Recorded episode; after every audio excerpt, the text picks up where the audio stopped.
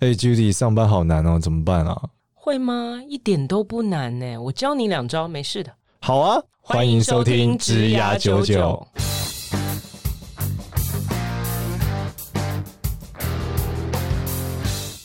Hello，大家好，我是简少年，欢迎收听《职涯九九》，这是一个由华人领袖一百制作的职涯节目。那我们欢迎另外一位主持人 Judy。 Hello，大家好，我是 Judy。好，Judy，我们今天要聊的东西是大家常见的这个三明治主管。是对，就是周遭现在好多朋友就是是这样的，就是说都在他三上面明治对上面有一个小老板嘛，然后底下又有这个带的 team，可是这两者之间又常常兜不起来。嗯那这还蛮常见。对啊，那我们就来讲说，从你的经验来看，怎么样可以好好在这个三明治的世界里面存活？其实这是不是最难的一个阶段啊？就是我你，觉得是、欸，因为你你上又不够上，下又不够下，对然后你就很 K，对不对？对，你就对卡在中间。对啊，那他常见的问题是什么？例如说小老板太笨吗？还是怎么样？通常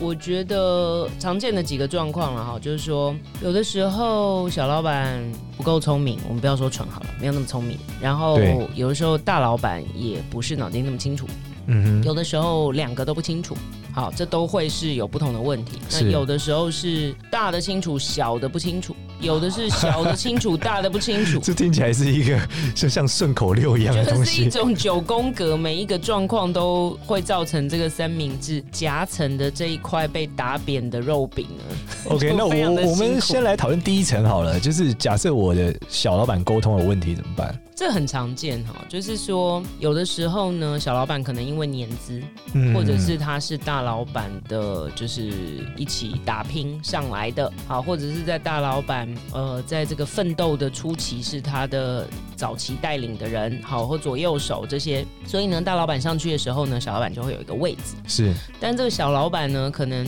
在员工的时候可以做得不错，但是当他变成主管的时候，常常呢他缺乏管理能力，对，所以呢这个大老板交办的很多事情，这个小老板都没有办法听懂。嗯哼然后并且执行，因为大老板呢，我们现在假设他可能是一个可以胜任大老板位置的，所以是呢，很有他战其实略观，对他已经换了位置，也换了脑袋了，那个是脑袋是已经是不一样。但小老板的脑袋可能还留在原来的时候，哦，所以呢，这个新脑袋在跟旧脑袋讲话的时候呢，旧脑袋就用以前的思维在揣测这个大老板可能要什么，然后就往下不打。然后这个身为员工的你呢，可能就会觉得说，哎，你到底在说什么？明明他就不是这样想。哦，就你你发现说这个小老板好像没有理解大老板在说什么，对，那但这你时候觉得你自己很理解，对，那那怎么办呢？那我这个是合理的吗？这是有可能发当生的然有吗可能，我觉得有可能。 ？OK，因为有的时候，我觉得年资本来就不一定跟能力，或者是跟一些你对市场的洞察、敏感度啊是相关的。特别有的时候，我举例来讲，假设你这个企业本来就在做比较年轻的市场，是那搞不好越年轻的员工是特别有感，然后嗯特别也知道该做什么。 OK，但是身为这个上一阶，如果你脑袋没换的话，哦，这是真的很常见。 OK，那再加上有的时候员工比较，假设你讲业务好了，员工有时候在第一线。对，啊，第一线的市场敏感度跟外面接触的客户啊人比较多，嗯所以会比较知道大概要怎么做。那如果大老板他也有，比方说他很好的人脉在决策层，他可能也大概对市场洞悉会很多。那有的时候中间的主管会可能丧失市场敏感度，因为他已经从第一线退到第二线了，对，但是他又没有把自己拉到决策层，然后也没有决策层的一些人脉跟资源去协助他做判断。嗯，然后花了很多时间在处理办公室的行政啊，或者是也忙着在斗争，我不知 道。是那这个时候常常就会发现呢，哎，怎么好像一升上来他就没办法胜任了？那这个时候坐在他下面的人就很痛苦。哦。那你要怎么就身为一个这个就业者，你要怎么解决这个小老板不 qualify 的我问题？觉得首先第一个你要先确认，因为真正最后定夺你的成绩，或者是说决定你交出的东西到底是不是对的，嗯是嗯大老板嘛。那我觉得首先你应该要先确认，呃，小老板传达到底是不是大老板的意思，哦。或者这是不是公司要的。但你你已经明确不知道要怎么办，你要直接跟你的小老板说，哎、我觉得你好像讲错了哦， 是这样吗？对，那我觉得第一点你要先验证嘛，是验证搞不好也有可能你错嘛。那你验证的过程有很多种方式嘛。第一种是你可能呃先去周边探寻一下，嗯哦，就是比方说跟你的平行层，或者跟你小老板的平行层。其实我一直觉得办公室文化里面建立一些非正式的沟通管道是无比重要的，哦，就是不是大家开会啊、email 啊，在那边讲一些很正式的啊，会议结论、会议记录这种不是，而是这些中午啊，哦，或者是下午茶时间啊，或者嗯甚至下班后、喝喝咖啡，呃，哦聊聊天哦，了解一下大家对这件事情，不是叫你去八卦或干嘛，就是了了解一下大家对这件事情的看法，那以避免你一个人，你如果只接收单一的讯息来源的时候，你有的时候会真的就闷着头做会很惨，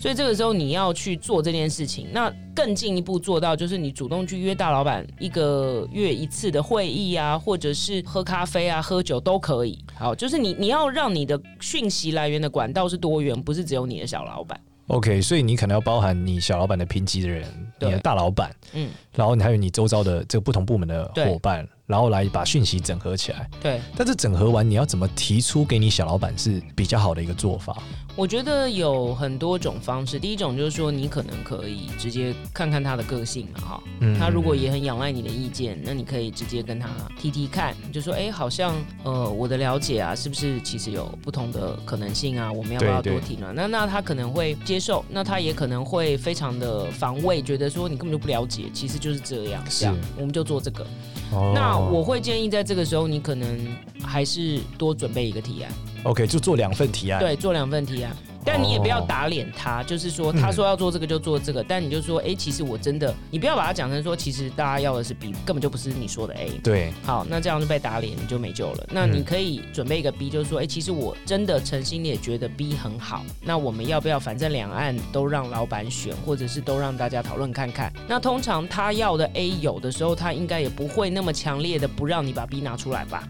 哦，反正你是对这事情好嘛。对啊，如果大老板觉得 OK，基本上你就容易结局是好的。对，那也不要让他觉得说，哦，好像你在跟他竞争，最后老板没选，大老板没选他的 A，选了你的 B，而是说，哦，我们一起嘛。那同时大家也会对你的能力比较刮目相看，你也不用白做工，你也不用到时候累累得半死重做一遍。但他哦你以后在他心里也相对会比较有 credit，但是你不要好像一副是我在跟你竞争。 OK，所以那个讲法要很漂亮，对就是说，诶，我们准备了两版，然后想让大老板看看。嗯，对，那讨论完就是说也我也对，就是我们的第二版里面就是这个小老板也出了比较多意见对之类的，之类的你你你不要让他觉得好像你是在打脸他。哦那让这个结局比较完整。那以后他可能愿意多听你的意见，哎、发现好像你的想法跟大老板也还蛮接近的，他自己会想办法慢慢跟上。哦，所以是一次两次这样子一个潜移默化的结果对，这是比较温和的一种做法。哦。那如果另外一种情境是进到执行层面好了，嗯执行层面的时候你会遇到底下的人要做啊，嗯，那如果底下的人不认同，那要怎么办？你要怎么说服底下的人 啊？那你要先确保你自己的传递的讯息是对的哦，你不要变成那个笑老板。哎，好有道 有的时候只会骂别人，结果其实自己也是没有换。对对对。对，蛮有道理的。那好，对对假设你我是对的嘛，可是嗯底下人就说他觉得不是啊。举例来，因为像你讲的嘛，一样嘛，嗯就是底下的人可能更年轻嘛，嗯他可能觉得这个产品是一个年轻人的产品，嗯他觉得他们的方向才是方向。嗯，举例来说，很可能说你认为应该在 Facebook 干嘛干嘛干嘛，他就说要用 Instagram 跟 d c a r 谁在用 Facebook？、嗯嗯嗯，对，那这个讨论该该怎么样？比较好的方式是你要保持心胸的开放，就是 open minded。真的有可能是你错嘛 OK 我觉得你对上对对不想要看到的事情，你都不要让它在你对下的时候发生。你就是 OK open minded，你就是说好，那你可不可以提足够的分析给我？是是好，，让我们来一起讨论对这件事情怎么样。那对我的建议也会是说，如果这件事情是不需要一直往上，而是在你的这个阶段可以做一些决定跟实验的时候，有的时候你可以适度的放手，让你下面的同事试试看。对因为有的事情，我觉得你也不见得有把握啊。是是是，那你就让他试试看啊，试试看。那如果他失败的成本不是那么高的话，嗯呃，我觉得真正失败，那其实你也不错，你可以收编一个同事，好，他会发现他以后不要那么坚持他自己。那 OK 如果成功了，诶，他很有成就感，你也学到。嗯，但这种事情要实验在成本不是很高的地方。但我懂，就是如果只要你在做一个事情，你它是个核心事项，你是绝对对不可能放手让它哦，试对的。对对对，那很你一定要可怕。掌握你要做的事情。嗯，但是如果有些支线，它用的资源又不多，对是可以让它去试的。对，我觉得这个也是在测试彼此对市场的判断啊，然后工作的默契啊，嗯然后我觉得那个时候有时候一来一往，大家会建立彼此说哦，其实他你会有时候发现有些人对某些事情的判断特别准，嗯那这个对你来讲也是一个很好的学习嘛嗯，跟礼物嘛，你以后就发现说这种事情就交给他好了，你最好不要做判断嘛。哎、我之前看过一本书在讲这个，就是讲原则。对，就原则里面在讲说，它有投票加权值，嗯，就是像你讲的一样，哦就是每个人他可能有他擅长判断的点，对对对嗯，那他在上面加权的时候就要就可以给他多一点分。你说桥水那个，对对对对方对，的桥水那个方德写的，他就是讲到这个关于判断事物的加权值。对对对，有的人我我完全同意这件事，你不对可能是完全等分的嘛。嗯有的人就是特别，这个就是所谓的因人用事嘛，嗯呃，因事设用事人，因人设事哈。对对对，对对对，这个意思就是说，有的人就对某些事情特别准，那在对这件事情上，你应该是要仰赖他，是那不然你每件事情都是一锅味，到最后你就会做出非常平庸的决定。我懂我懂，让大家都分数都是一样的时候，对，基本上就很难突出嘛。是是是，对，那我们再往下的时候，这里面还有一个更难的这个主题啊，叫做这个大老板从头就是错的， 那要怎么办？就是你发现大老板是错的，嗯糟了。那但是他他你你有两格嘛，就是我们讲他是你的 two up 嗯在 two 你 up 嗯两格上面嘛，那你要怎么办？你可以看看小老板是不是跟你在同一阵线，以及小老板是不是有足够的清醒跟头脑。嗯，那假设小老板是清醒的，那你就看他可不可以帮助你去影响大老板，可是他不想得罪他，那你就帮助他去影响，而不是得罪。怎么样叫帮助他影响？好难哦。我觉得你要先看那个大老板是什么样的人。嗯他如果是一个郭台铭型的，是那我觉得你就放弃做这件事，自己想办法找出路。 就是说这种呃非常坚持铁军式的，那就是对不太可能，你就对，放弃了。但是你如果判断他只是被蒙蔽，或者是说他资讯不够多，但是他其实是愿意听从不同意见的，那我对觉得这个就有可以施力的空间。这从何分辨啊？你这句话套在郭董身上也是全然成立呢。你是说在一个羊角的时候很难分辨，对不对了？对啊，你评级看他很容易嘛，但是你你往下看他，你就觉得老板都是英明神武的嘛。那你怎么会觉得他错？但他讲出来这个话，就是感觉，例如说现在大家已经在讲说我们要这个数位转型，他还跟你讲传统产业的时候，你就觉得这个到底发生什么事？对啊，那所以他可就能被代表过去的经验给蒙蔽了，应该对这样啊，讲。那就是嘛。那你要怎么影响他？约他吃饭一样，一个月哎，你可以办一些活动啊，然后找一些这个以前我们好像也谈过，就是哦你可以办一些活动，然后邀请他来参加。假设说啊，我随便讲哈，你要你要讲数位转型，你就办个数位转型论论坛嘛，然后找一些大神来分享嘛，然后请他来致辞，他坐在下面听嘛。可是这个难度也太高了吧？就是假设我是一个公司的 marketing 的小主管，我要去干一个办一个 marketing 的论坛，邀请我大老板来听这个，而且大老板第一句话就是为什么你要办这个论坛？啊或者是内部的嘛，我们办内部教育训练，我们请外面人来讲，哦，可我不可们以有个交流，对啊，比较这个非正式的。对啊，这哎、个、我觉得你讲这个关键就是大家都太想在正式环节了，对没有想过在非正式环节里面去生一个对啊场景跟解答出 来。我觉得大家其实都，我们都生活在一个这么多政治秀的环境里面，大家都没有从里面学习到一些重点。因为你你这样感觉工时超长啊， 对 你啊不，要把它当成在工作嘛，你把它当成观察了解人性，不是很有趣吗？ 我怕我认识的朋友有一些都是觉得靠这个下班后还要避这些棒，就想的太多了。反正那你要理解一件事情，就是钱本来就很难 赚，好不好？那有的人之所以可以赚到比较多钱，就是对因为他对花了很多的，不是只有时间、脑对力、心力，在处理一些那个时候你可能只想睡觉、只想要追剧、只想要打电动的时间，但对是他们在做别的事情，就是对这样，一分钱一分货，就这样。对，我觉得就是说，你要花力气去理解工作，其实事情都不难啊。对如果今天都是你一个人在执行，你不会，你就去学，然后你就去做对。它只要不是一些什么好像火箭的科学层级的东西，是其实都是学得会的。那难的都是人，那因为你一个人没有办法处理所有的事情，你的事情就要交由别人来处理，然后这件事情就会产生很多的这个有机的变化。对那你本来就是你要工作的很顺利，对确保你自己，其实你就是在一直在一条路上前进，但是这个地图呢，可能不是画的那么清楚。对哦对对，因为 Google 最近常 Google Map 最近常常当掉这样子，然后常常那个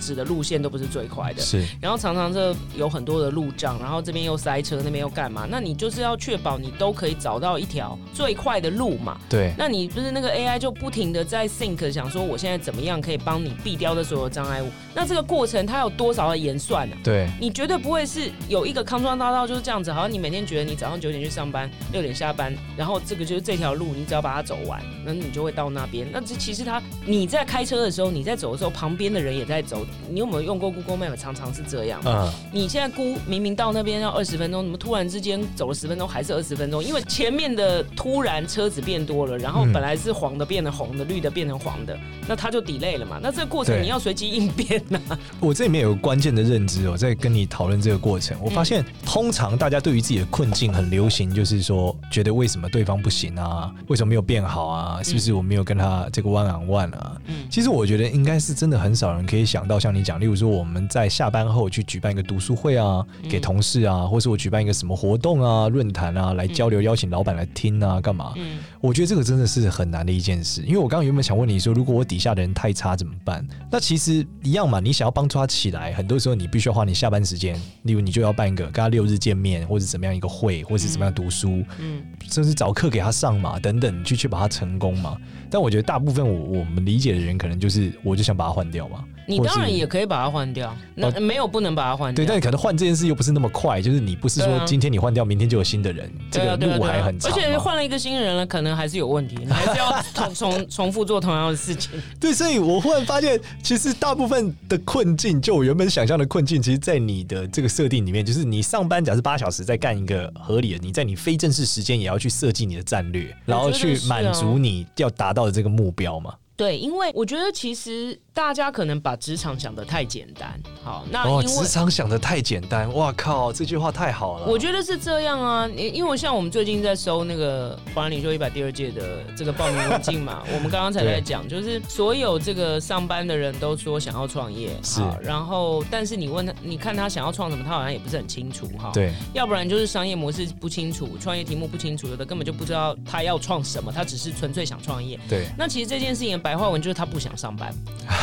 好那就不想上班。 但是你创业，你知道创业是有一百件鸟事等着你去处理嘛，对不对？然后这个事情的复杂维度是非常大的嘛。对好，那但创业每个人都是觉得有管理议题嘛，因为本来觉得我就是不想要在办公室做管理 议题，我要来创业，结果没想到我要顾商商业模式、顾募资，然后顾产品开发，然后要服务这个投资人，对服务客户，最后还要服务员工，然后要去做管理，然后就更沮丧这样子。怎么原来的问题还是在这样？是，那当然啦、因为你本来就是做了一个更难的题目嘛，是是是那你本来就还有包含上班族的事情一样要面对。那所以我觉得你每一个人可能这个反映一个心态，就是说，哦，好像我对于上班这件事情，应该好像是在职涯的里面是一个最简单的，就好像你打怪是 level one。我怎么找到工作像写作？你以为像写作业、读书一样？对，就是你今天给我一个什么，你写一篇作文，然后你算完这十题，然后我的工作就结束了。对可是不是这样嘛？嗯，你当然也可以这样，你如果这样的话，你可能就永远都在食物链的最底层。 那你如果想要在食物链的上层一点，那你要花的力气就比较多。它应该不是用上班时间来来衡量计算，而是你到底达到那个目标，你用什么样？那所以你的其实你的脑袋是随时随时都在动的。那你要想想看，你的职场上最复杂的东西是什么？就是人嘛。那这些人每个人都有过去的经验、过去的背景，然后都在不停的有自己的想法。他有时候想要企图心非常强，好想要争取呃升官发财，然后有的时候呢，非常的想要偷懒对怠惰。那每一个人的状态不一样，但是有的时候刚好怠惰的人他卡在一个最重要的 project 上，然后哦？呢，积极的人呢，现在可能没事给他做，就是刚好现在不是轮到你要上场。对，那这种各种东西要管理，但你如果叫那个积极人去做那个带多人事情，他又会有属地主义，觉得说为什么你来抢我的工作？哈，对，然后所以这个是有一大堆的摩擦力在这边都没有办法动，然后有的时候就有什么老板很蠢，或者老板换对位置没有换脑袋的事情，那你其实就是要三百六十度去管理这所有所谓的管理，不是真正的去管人或什么，而是去管理这个复杂的动态信息。动态的状态这样子。那里面有一个问题，就是在于说这个优先顺序要怎么排啊？这最难就是当我现在这个三明治我被夹的时候，对我到底是要先解决我的大老板，还是小老板，还是我的底下的人？看哪一件事情、哪一个状态影响你的这个离目标的这个距离最严重。我觉得最常发生的应该就是大老板、小老板交错这个很急很快，可是事情这样做一定会死。嗯，那我底下的人觉得就不想做，那我到底是应该先解决底下人把东西做出来，还是我应该先 fighting 小老板把事情给改了？我觉得这件事情也是一个动态的。啊你先做一部分不会影响到最 最后决定的事情，啊，就是先做一它点出来。对他可能，比方说，我随便讲哈，你需要做一百页投影片，对好，最后要去报告。对那你里面总是可能有三十页的讯息，是不管那个东西怎么样，这个东西都要生出来，对你就先做好。一边做的时候呢，一边想办法去撸， 一边去去去搞。所以你把它拆解开来。对，这边看看呃有什么那个动向，好，是知道现在这一条路要往这个 A 这个方向走的时候，再回来跟他讲，好，那你 A 现在可以开始慢慢做了。 OK，然后如果过一会儿发现，哎、好像转到 B 了。嗯。那如果这边再调，还不会太太那个，就就是你要去 streamline 所有的对，你要动态的去思考它的工作流程，我懂你。要把这个管理跟处理人的这个事情也当成一个工作环节，然后嗯放进你整个工作流程里面思考。哦、o k 其实你自己在做这个规划工作的时候，这个 PowerPoint 的时候，你脑袋里还要想另外一件事，就是这对个我现在做 PowerPoint 只是一个 part，其实它是在管理，它的目标是来管理我的老板跟管理我的手下。对，就好像你今天，你今天如果是一个 level one 的思维，你可能就会觉得说，好，我现在有一个工作要完成一百页跑步，是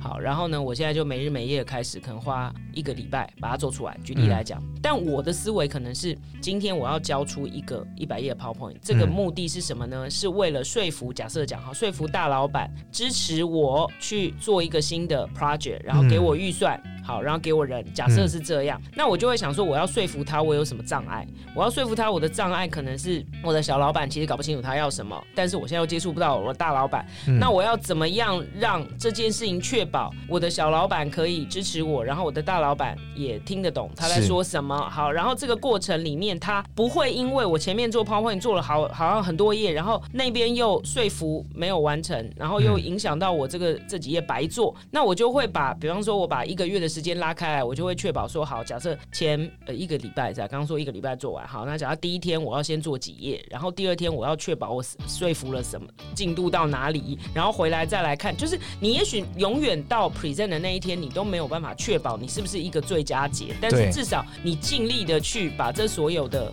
东西收集完。哇，所以这个时间轴里面还包含了人，不是对只有事的时间轴，对还有人的时间轴是。所以你在做这个战略规划的时候，你要把人的时间轴也放进去。我觉得其实你对客户也是一样的事情嘛。我今天要对去，就好你去投资人，你要去 pitch，你要去对对对嗯对拿对资金，这都同一件事情。就是说我今天要去跟他拿资金好了，那我是不是也要来做投影片？对好，那我要跟他拿资金，我总要知道说，哎，他有可能会投什么项目，他是一个什么样个性的人。嗯那我这投影片搞不好做的长相都会不一样，然后我里面要传递的讯息都会不一样。嗯我到底谁要出出来 present？那如果有有的人是最喜欢那种比较学术型的，那我今天如果找了一个嗯，好像很会话术的人，嗯那绝对废，我一定拿不到半毛钱。 OK，OK 不管是客户还是投资人，是还是老板都一样嘛。所以你嗯当然要知己知彼，把所有人的皮毛都摸得很清楚。 OK？最后来反映在你做事的这件事情上。那我觉得大部分人对外都会做这件事情，但对内都不会，不知道对为什么。因为没有想过，觉得不需要。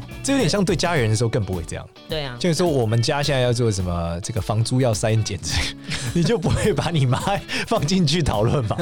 对，你就觉得讲两句他就翻脸了嘛？那还算了，就这样嘛。对，但是问题是，好的家庭经营其实也都是需要沟通的嘛，都是需要你对去对对这看你也要把人放在这个战略里面去对思考。那你说家人，你就虽然常常会无目标式的这个支持你嘛，但是公司明明就不是这样啊，对每个人来都是赚钱，每个人都要升升官发财。我们前面讲的就是，你越上去，你的对手就越……大家其实讲是讲说我们是一个 family，对不对？那是在一个非常高的公司的目标下，但是每个人都有自我的目标啊，所以明明就不是一个 family，但每个人都把公司同事当成一个 family，然后每一个都这觉得我有一个很大的感触，是其实这就跟考高中、考国国中是很像的，是就大家是同班同学，我们要一起努力，但名额就有限呐、对啊那台大能收人就这些嘛，对啊你跟他分数差不多，就是好的上去，你下来。对，然后第二是我有更大的感触是，以前在上学的时候，下课还要回家写回家作业，嗯，但现在上班回家没有人在写回家作业， 就是你讲的非正式时间嘛，对啊。甚至还要补习哎、其实你然后比在念书的时候轻松很多，对你白天要先 在念书时，你白天要痛苦八小时，七点多就出门嘞、哦对，提早到学校，对啊，对不对？还然要后早自习，上课还不能吃早餐， 被老师骂。你上班还能吃早餐，然后就是工作到下班以后，你回家还要写作业，对啊写完作业还要补习，对啊，然后期末考前还要这边熬夜。对啊，然后 还但其实你把主修这个生活样态如果放到上班，哇，那你也成功了。对啊是啊，本来就是啊对，然后你在那时候你在考试的时候，你还要在意你同学的动态，因为你第几名是你同学第几名，嗯，你都考你都考得很好，不代表你会第一名，对啊，你是啊还关系到看他有没有念书啊。对啊，他所以以考得好前不好不是嘛常常说有人回家偷读，然后对，跑讲来哦都我说没念 呢、啊，我都在打电动。其实你的同事就跟你以前同学是一样， 就这样。我懂昨天晚上你就看早上来上班的时候睡眼惺忪，好像一副说哦，昨天都去夜店，然后那对个其都实他妈都在工作，对其实都在跟老板黑 闹，对，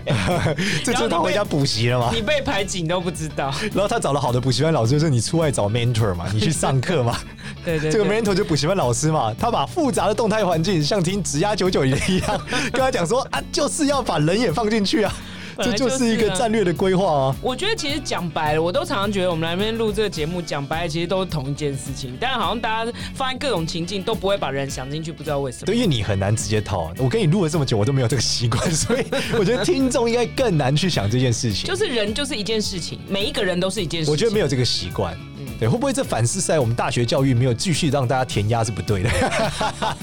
应该继续填鸭到出社会，大家就习惯了。没就是填压成这样才会都没有在处理人，没有，以后都是二十四小时工作啊、每个都一直在背背背背 背，连处理人都是填鸭的，用背的。直鸭九九说应该要约老板喝咖啡，好，我填鸭了。 每件老事情板都要变成一个 action 就对 了，对然后啊，把它背起来。对，把它背起来。上班第一件三明治完了，底下人不听话， 好，再帮他们开一个论坛，找老师来教他们。没有，我觉得啦，这件事情有一个核心的概念，就是说世界上什么事情最困难？嗯，就是把别人的钱放到你的口袋里，然后把你的想法放到别人的脑袋里，哦好，，这是最困难的事情对。好，你要工作，你希望大家用你的工作方式，或者对是希望大家找出一个共同工作方式，然后以及你在工作上希望去要资源、要预算、要什么、要所有的东西，都是希望把你的想法放到别人的脑袋里，然后他可以认同嘛。是但是这件事情就很难呐、你们又不是家人，你们又没有什么很呃长的相处的基础，对啊也没有那么熟，然后各自有不同的目标，就像刚刚讲的，你考第一名，他就一定第二名，这也没什么好讲。如果今年只有一个人可以升官的话，嗯如果他升了就没有你，所以大家其实是有竞争关系的对。那你又要希望把你的想法让别人认同，这件事情才能往前推进。那是其实它是一件非常困难的工作，为什么你会觉得你讲出来别人就会做呢？嗯，他们可能觉得我们有 power 嘛，因为小时候爸妈是这样嘛，或老师说是这样嘛，但是现实社会已经没有这种状态了嘛，对啊，因为我觉现得在是这样。已经现现在就算老师讲，学生也不买单了、对啊，对，别说是你是主管了，哎、对现吧？在学生都在帮老师打那个烤鸡 耶，对不对？对啊，所以我忽然间发现，这是蛮可以理解，就真的是复杂度就变得很高了而。且老师现在都有那个家长群组，哎，超超可怕。你没有看那个大家我都知是道什么我知道妈什么爸，以前老师都是家长要去拜托，现在老师都要服务家长。对，现在世界本来就变得很复杂。 而且我觉得动在动态的讯息下的时候，这个三明治主管的困境又更大了。对啊，然后大家都是说年轻的小朋友不好管理，是因为他们的信息当年是没有那么动态的，对但是现在已经太动态了。太多讯息，那当太多太动态的时候，你就出现了很大的困境，因为你以前在资讯不对称的时候，你解决问题的方法很单纯嘛，你就一是声令下。嗯对，而且资讯很固定嘛，我只要玩出 A、B、C，故事就破关了。但现在不一样啊，现在事情这么动态，那你如果没有满足 A、B、C，那你跟你不只满足 A、B、C，你敢不敢满足到 D、X、Y、D，你才有可能应对讯嘛息不但动态，而且碎片化。 ？OK，所以我觉得每一个人都被很多的讯息轰炸，这也是是现在普遍会反映为什么说好来的那个报名文件，每个人都说自己很迷惘。我觉对得对以前对我们没有那么迷惘嘛，为什么没有那么迷惘？我没有那么多讯息啊对，反正你就就做就对了，没什么好废话。那现在感觉好像可替代的东西非常多。对，好，那同样的，你在要去争取一个工作上的项目的时候，一样你可以的选项也会变得自然非常多。对对对。那所以就没什么好讲的、啊，你要说服的东西就更多。 OK，所以嗯我们今天在这个跟给三名驻主管的建议里面，其实就是一个一个思维点。嗯就第一个是你你必须要用非正式的时间来进行你的攻略，这是第一个关 键。你只用正式时间来做攻略，你绝对是远远不够的。是那第二是在非正式的时间攻略的时候，你其实，在整体的战略上，你必须把人跟事放在一个时间线上去判断。对，当这个事情，假设你一个月后要交一个报告，其实你从第一天开始到第几天之后，什么人要有什么感觉，嗯，或是你要跟谁碰完面，嗯收集完什么资讯，他有什么 feedback，在第二个礼拜、第三个礼拜，每个人的状态都要放进去。哎、我稍微补充一下、对哦，以前我们在外商很多工作，我发现很多老外的做法非常好。是，好，你刚刚讲说一个月后要交一个报告，对不对？。对，他常常会在一个礼拜的时候，会生出一个草案的版本，好，第一版，嗯，好，那里面可能搞不好只有五页，是然后他就说，哎、我先来跟你 catch up，啊、这是他们 catch up，非常啊爱用的字眼，我先对跟你 catch up，啊我跟你 think 一下，你觉得这个方向 high level 好对是不是对的？对你你有没有觉得怎么样？然后他会去跟所有人 think，对所有我们叫 stakeholder，所有就跟这件事情有关的人，他可能不是你老板哦，对但你今天一个东西出去，可能财务要买单，法务要买单，然后业务要买单，这个行销要买单，可能很多人都要买单嘛。是，哦，那到时候随便一个人打枪，你都会很难推进嘛。对对所以对他在做了可能二十 percent 的时候，对就来跟所有人先过一遍，哎、对，你觉得怎么样呢？然后收集 feedback，嗯，然后再继续展开，到四十 percent 时候又来一次，是，六十 percent 啊，所以到最后一百 percent 出来的时候是没有什么 surprise，嗯，大家都因为已经被过了三四遍了，对对对。我觉得这个工作方法蛮好的。 OK，所以是在整条线的时候，不断的要有一些所有人的 feedback。对，跟那理他解就和是确当然认把那个人放在里面嘛，对所以对他对才对会一直去收集大家的想法对嘛，然后确保最后出来的东西不会落差太大。 OK，那就算大老板有一些不买单的点，但是因为这么多人都买单过了嘛，所以我对觉得也八九会不离十大了。家会支持你嘛，支对撑你在这个点上。，对，好，这个是非常非常棒的方法。然后我认为用非正式的时间来做这件事是一个很重要的节点，所以我们特别开了一堂 课。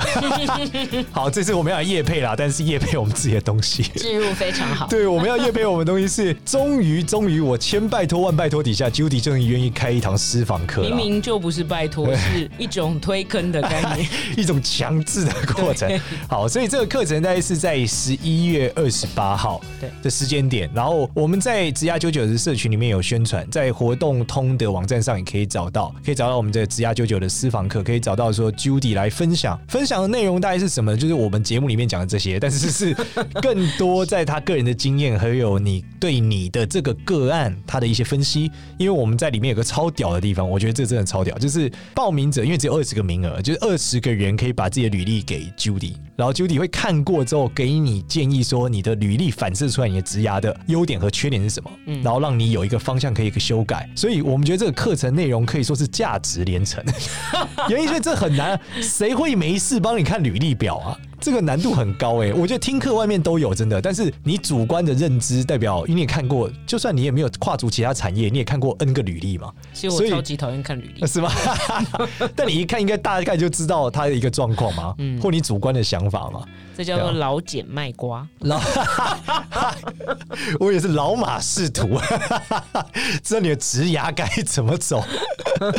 好，那我们在做这个事情的时候，主要就是希望大家可以一起来学习，也希望说把这个知识传递下去啊。其实我之前报名 AMA 的时候，我觉得有句话很棒，他讲说成功无法复制，嗯，但这个智慧跟经验可以可以传传承嗯承。对，我觉得这是关键。那也希望我们这样的一个私房课传承，可以让大家有所收获。所以各位同学，如果要报名的话，可以请锁定华人领袖一百的粉丝页，还有职涯九九的 LINE 社群，里面都有宣传那种内容，可以点进去报名。然后现在好像已经剩下个位数的名额了， 所以总共也只有十位数。对，是听完这个， 哈哈听完这一集的时候，要报名的朋友可能要快一点。对，好，谢谢大家。然后创业家也可以报了，虽然我们是锁定这个这个上班族，但是我个人的经验是，我认为 Judy 的分享对于我公司的管理有巨大的帮助。 哎呦对，所以我觉得还是非常非常好的，感谢 Judy 对。我录这个职涯九九，可以说当主持人还可以有所学习，哦这是非常哇，大哦你真的的收太获会。讲话，嘴巴好 甜啊！好，那我们这一集就在这里，谢谢大家，谢谢大家我们下周见，下周见，拜拜